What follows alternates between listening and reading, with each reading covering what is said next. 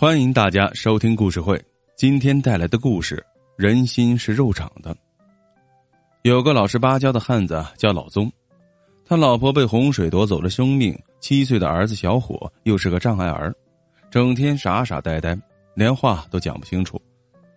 老宗常年在县城里打工，自从老婆去世后，他就把小虎带在身边。一天，小虎不知危险，爬上了一座高压电塔。不小心从上面掉了下来，摔断了脊椎，送进医院抢救了一夜，仍处于昏迷状态。这进了医院，钱就像流水一样，没几天就流光了。好在老宗有个叫阿林的远方表侄，正巧在这些医院当个实习生，在他的帮忙求情下，院方才没有停止给小虎用药，但不断的催促老宗交钱。老宗回到住处，思来想去，开始动身收拾衣物。这时门外人影一晃，一个人进来，是他的表侄阿林。看到老宗收拾行李，阿林奇怪的问：“表叔，你这是要去哪儿啊？”老宗叹了一口气：“唉，医院的药费不能拖，我打算啊回老家借钱呀。”阿林却说：“表叔，你别忙着走啊，我是专门为小虎的事来找你的。”老宗急切的问：“咋了？是不是小虎醒了？”阿林动了动嘴唇，脸上划过一丝不忍，忽然答非所问的说：“表叔，你有没有想过放弃治疗啊？”老宗一愣：“啥？啥叫放弃治疗啊？”阿林连忙解释：“就是家属自愿放弃对患者的救治，医院停止强制。”老宗的脸色一下就黑了下去，他不敢相信的大眼瞪着小眼。你是说，叫我不要再管小虎了，不给他再治了？阿林点点头，同情的说：“表叔，我知道你舍不得小虎，但你也看看现实的情况啊。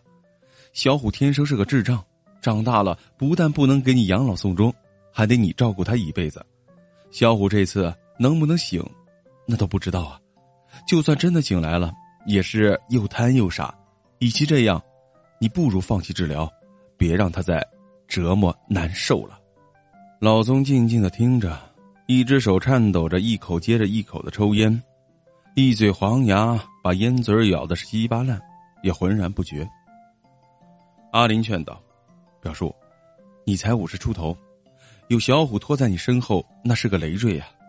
我听说曾经有媒人给你介绍对象，都是因为你有一个智障的儿子告吹了。”如果现在你放弃治疗，不但不用承受昂贵的医药费，凭你的泥水匠手艺，在工地上打工几年赚一笔钱，再娶个媳妇儿，那绝对不是不可能的事儿啊！可，可小虎，怎么说也是我的儿子呀。老钟憋着脸色，抬了一下眼睛。我知道，如果小虎是个活蹦乱跳、智力正常的孩子，我也不会忍心劝你放弃的。阿林拍拍老宗的肩膀，表叔，我也是为你的后半生着想，你考虑考虑吧，考虑好，就来医院找我。老宗何尝不知道阿林说的是事实呢？自从老婆去世后，老宗既当爹又当妈，照顾着小虎，家里是穷的一无所有。今天经阿林一点，老宗心里禁不住泛起一丝波澜。是啊，假如放弃治疗。没有了小虎这个累赘，以自己的情况，只需要拼搏几年，完全可以梅开二度啊！阿林走后，老宗没法再安静下去，心底有了一些动摇。他想了一夜，第二天红着眼睛去了医院，在走廊上正好撞见了阿林。阿林把他拉进一间科室，关上门问：“表叔，你是不是想通了？要是想通了，你就签个字剩下的事儿。”由我来帮你，说着拿出一张准备好的协议书，摆到老宗跟前的桌子上。老宗像个木头一样坐了好一会儿，咬着牙，拿起协议书看了看，却始终没有动笔。阿林又语重心长的劝着说：“表叔，我也知道这样的决定难做，但我真的是为了你好，也是为了小虎好啊。”老宗又愣了一会儿，终于一把抓起笔，颤抖着手往协议书上落去。可他的手抖得十分厉害，姓家名就三个字儿，他费了好大的劲儿，一个“宗”字还没有写完整，就满头大汗了。老宗哽咽着说：“在做这个决定之前，让我再看看小虎吧。”阿林点点头，立刻将老宗带进了病房。老宗扑到床沿上，握住小虎的手，轻轻的叫了一声：“小虎，我是爸爸呀。”此时的小虎仍然昏迷不醒，对于老宗的呼唤半点反应都没有。老宗哭着说：“小虎，爸爸要放弃你了，你不会怪爸爸吧？你要有感觉，就动一下呀。”这时，老宗清楚的看到小虎的脸上竟有一颗眼泪滚落了下来，他心中一震，把小虎的手握得更紧了。许久之后，才站起来。到科室里去找阿林。阿林将协议书递上来，表叔，你决定好了吗？决定好了就签字，签完字就脱离苦海了。老宗右手抹了抹眼睛，谢谢你的好意，这个字儿我不能签。他把小虎落泪的反应说了一遍。小虎啊，他知道我要放弃他呀。阿林微微的愣了一下。解释说：“表叔，你多心了。小虎脊椎摔断，中枢神经受损，他滚落眼泪是一种病理的反应。”老宗听了半天没有吭声，最后抬起头说：“你让我再考虑考虑吧。”那好吧，阿林无奈的点点头。离开医院，老宗无精打采的走在大街上。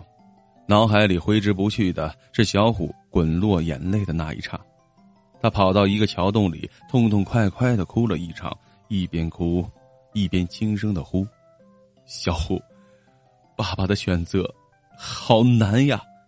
哭了好一会儿，他从口袋里掏出一枚硬币，用两只手紧紧的夹着，伤心的说：“小虎，别怪爸爸，爸爸只能这样做决定了。”如果数字朝上，我就拼了老命也要抢救你；如果数字朝下，他说不下去了，就抽泣着将硬币往上一掷，硬币在空中打了个闪，叮的一声落到了地上。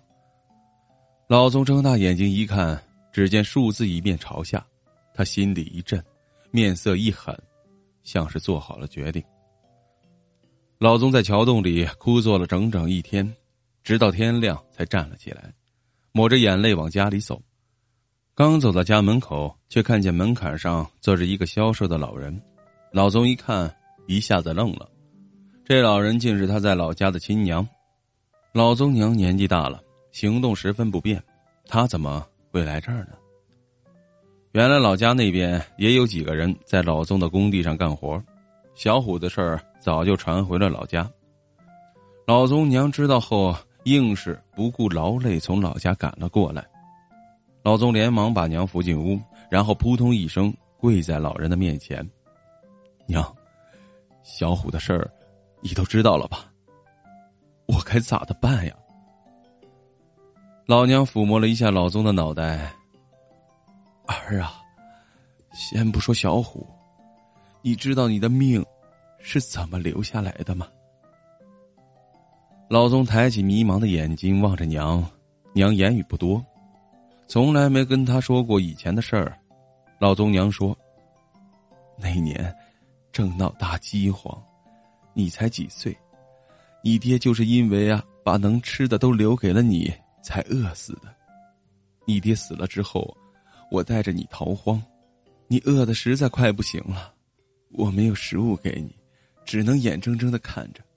有一天夜里。”我抱着你呀，昏睡的迷迷糊糊，突然觉得胳膊上一阵剧痛，我一看，你由于饿得慌呀，把我的胳膊当成了食物，一口咬住，就没有松开。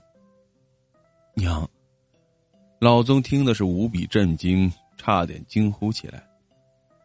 老宗娘继续说着：“你硬生生的咬下一块血肉，娘始终一声没吭。”正是这一口血肉，让你奇迹般的活了下来。说着，老宗娘撸开袖子，胳膊上真的有一块牙印咬出来的伤疤。娘啊，你打我吧！老宗再也控制不住，抱住娘，哭成一团。哭够了，他猛地站起身来：“娘，小虎就是我心头掉下来的肉，我知道该怎么办了。”说着夺门而出，向医院冲去。到了医院，老宗找到阿林，猩红着眼睛问：“那协议书是不是一定要签字？”阿林一听，连忙把协议书拿出来：“表叔，你总算是想通了，想好了就好。”“是，我想通了。”老宗接过协议书，喃喃的说：“他眼里再一次泪水滚滚。”“好，这字儿。”我签。说着，老宗手起笔落，但他签的不是自己的姓名，而是力透纸背的三个大字：“不同意。”